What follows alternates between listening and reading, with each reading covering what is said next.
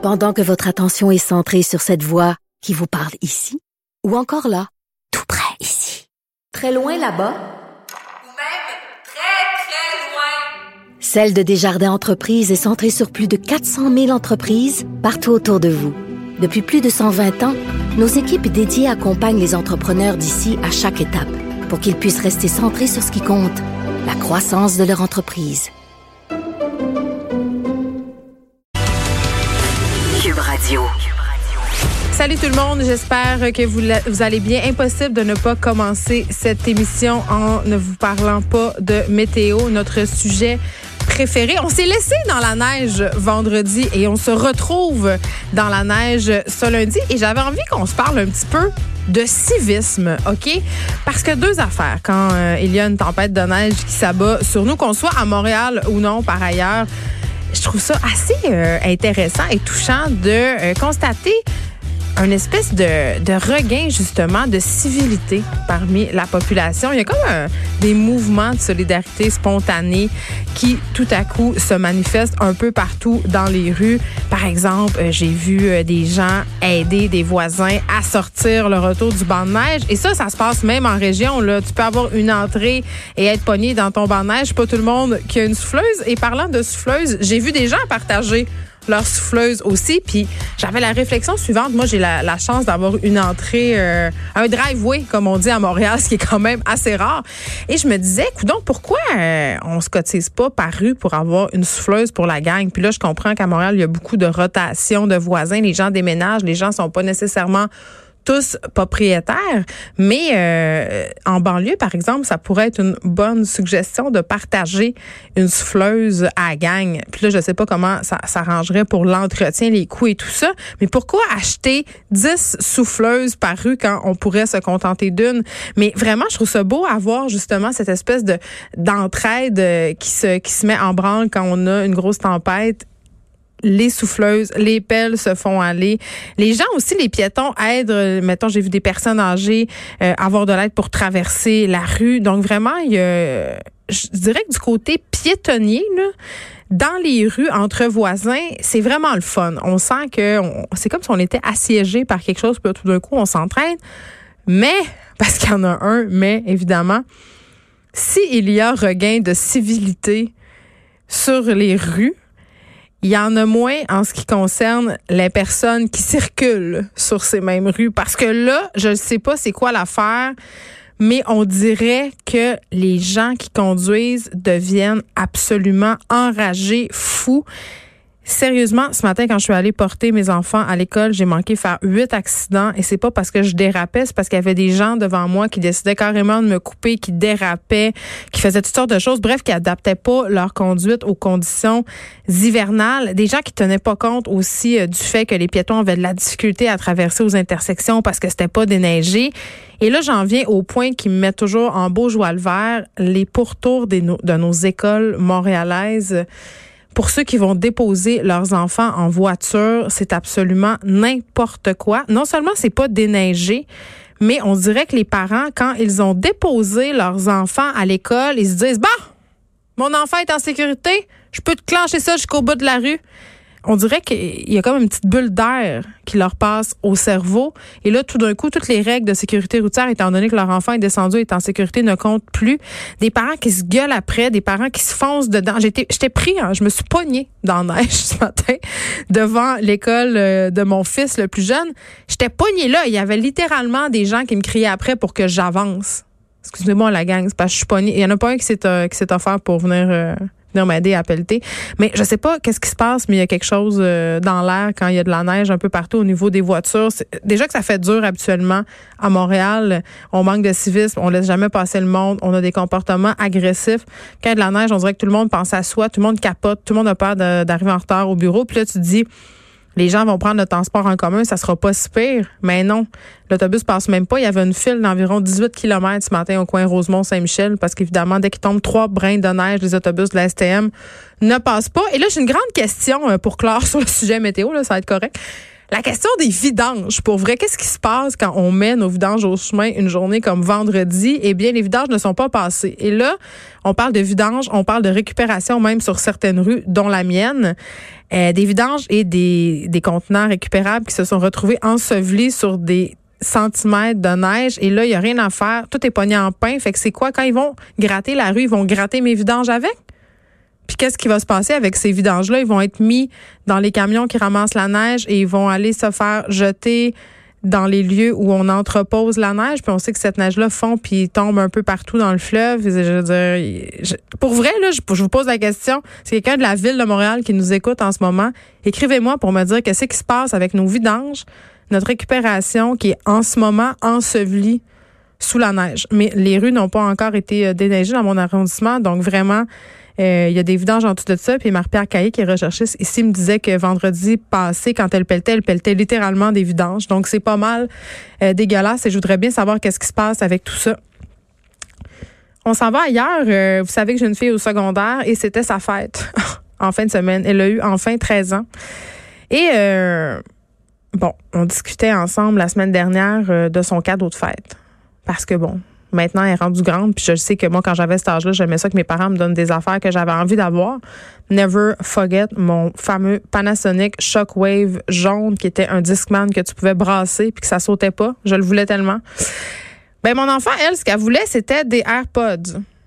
Et là, pas n'importe lequel. Les AirPods Apple à 250 dollars.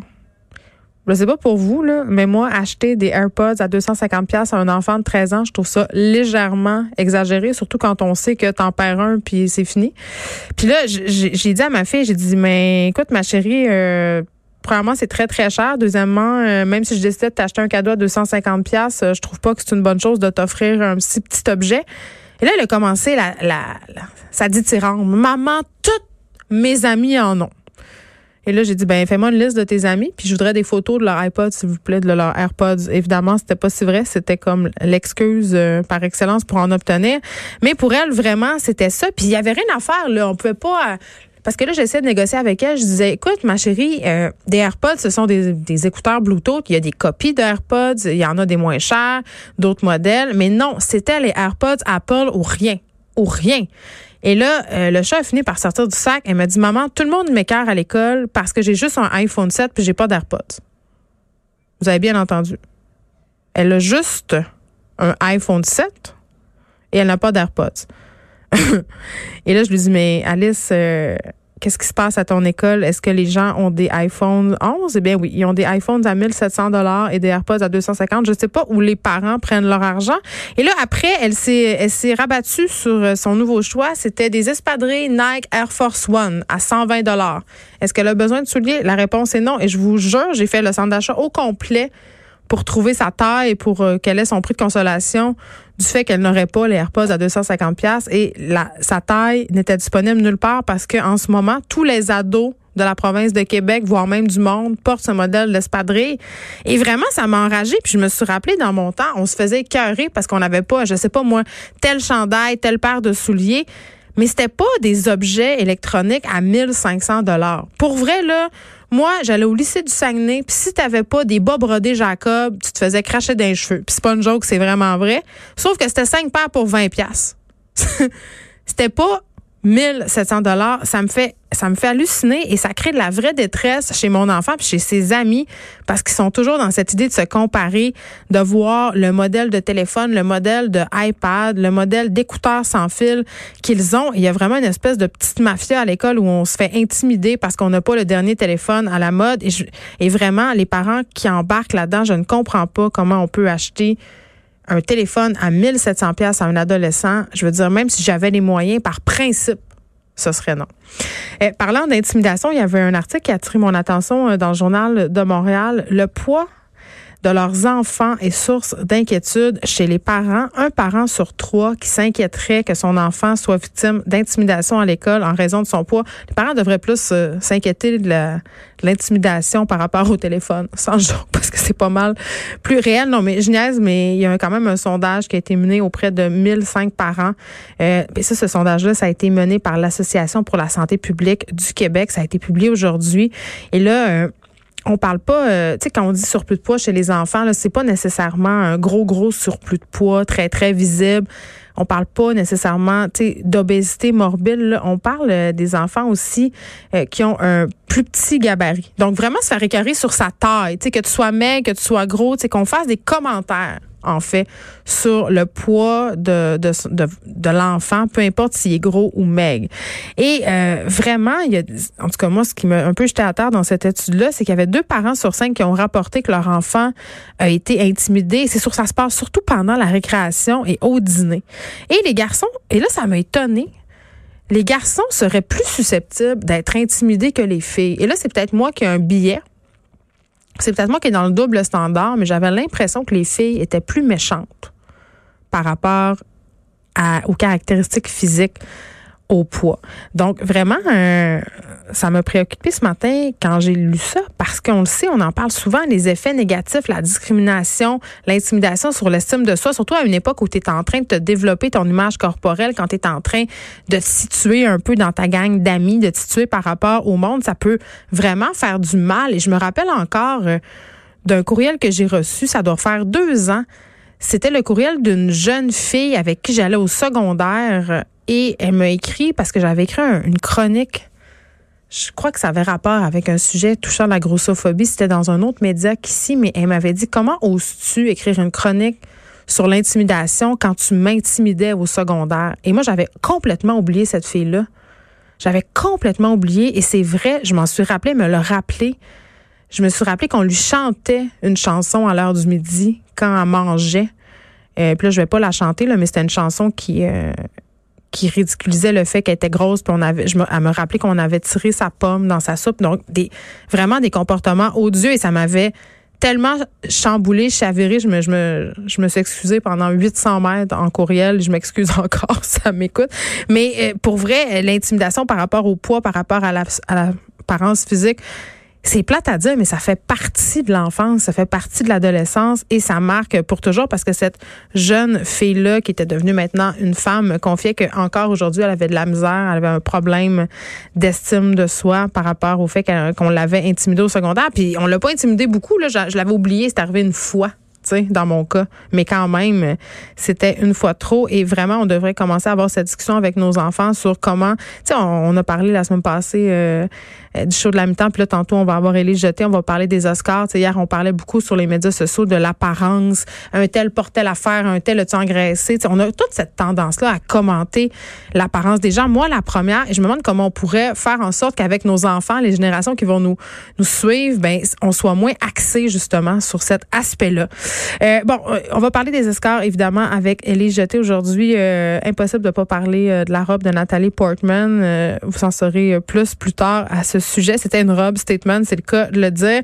En début d'émission, juste après, on va avoir Alexandre Leduc, député solidaire dans Hochelaga Maisonneuve, parce que son parti ce matin a fait une sortie pour demander au gouvernement Legault d'agir dans le cas de la crise du logement, mais plus particulièrement dans le cas des propriétaires qui rénovent et évincent leurs locataires. On sait que c'est un enjeu. On sait que Montréal traverse une crise de logement sans précédent et là, on demande au gouvernement d'agir et on aura euh, aussi Anne Brouillette que vous connaissez bien, Anne Brouillette de la Corpic pour nous donner un peu le point de vue des propriétaires parce qu'eux aussi ont des choses à dire par rapport euh, à cette problématique-là. On aura aussi euh, Pierre Nantel, vous le connaissez bien, l'ancien député du NPD, maintenant collaborateur à la Jute, pour parler du fait, et là, je suis pas le genre de fille qui se sent menacée dans sa langue française, mais quand même, là, tu des députés fédéraux qui ne parlent pas le français. Moi, je me demande vraiment si on accepterait l'inverse. Est-ce qu'on accepterait d'avoir des députés unilingues francophones au fédéral?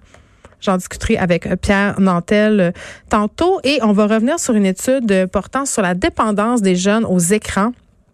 Parce qu'on se rend compte aujourd'hui, quelques-uns, trois chercheurs en fait, qui se sont penchés sur des études et se sont rendus compte qu'on était peut-être en train de, de passer à, côté de certains paramètres très, très importants quand vient le temps d'évaluer si oui ou non le temps que passent nos enfants devant euh, leurs écrans est négatif. Et on va recevoir euh, une nouvelle superstar, c'est ça que, que j'ai envie de dire. Euh, Jamie Echaquan Dubé, l'interprète de Daisy Flamand dans Fugueuse, la suite de Fugueuse. Vous savez, euh, Daisy, c'est cette jeune autochtone le public s'est vraiment attaché à ce personnage-là.